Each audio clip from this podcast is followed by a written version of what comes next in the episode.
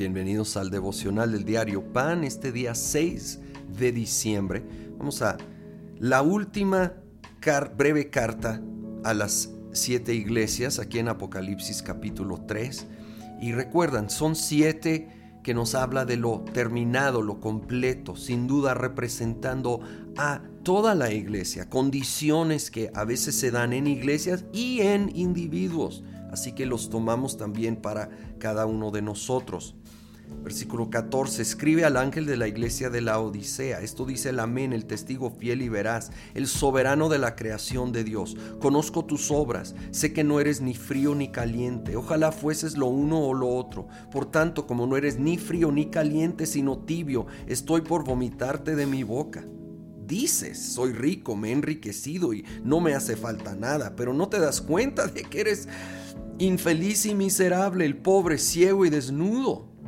Por eso te aconsejo que de mí compres oro refinado por el fuego. Y son palabras bien fuertes, confrontacionales.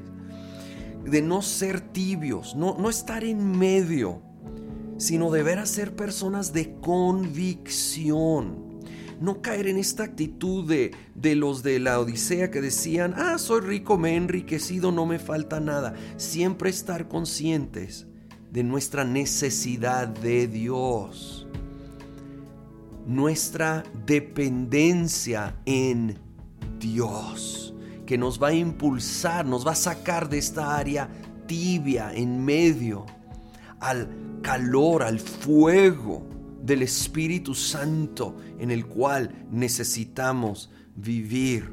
Y aunque son palabras muy duras, fíjate el versículo 19, yo reprendo y disciplino a todos los que amo. Por lo tanto, sé fervoroso y arrepiéntete. Es por amor.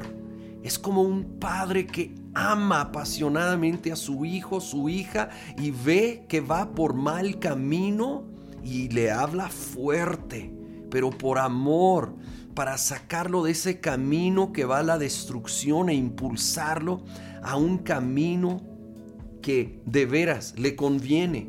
Y en nuestro caso, ese camino de buscar más y más de Dios para que venga ese fuego renovado en nuestro interior, salgamos de ese camino en medio tibio en el cual nos vamos atascando y perdiendo nuestra fe, renovándonos en Él el versículo 20, que es muy conocido, dice, mira que estoy a la puerta y llamo.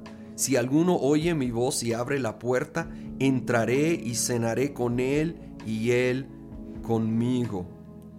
Es sorprendente que está escribiendo esto a una iglesia, a su iglesia, que a veces ha, quedado afuera.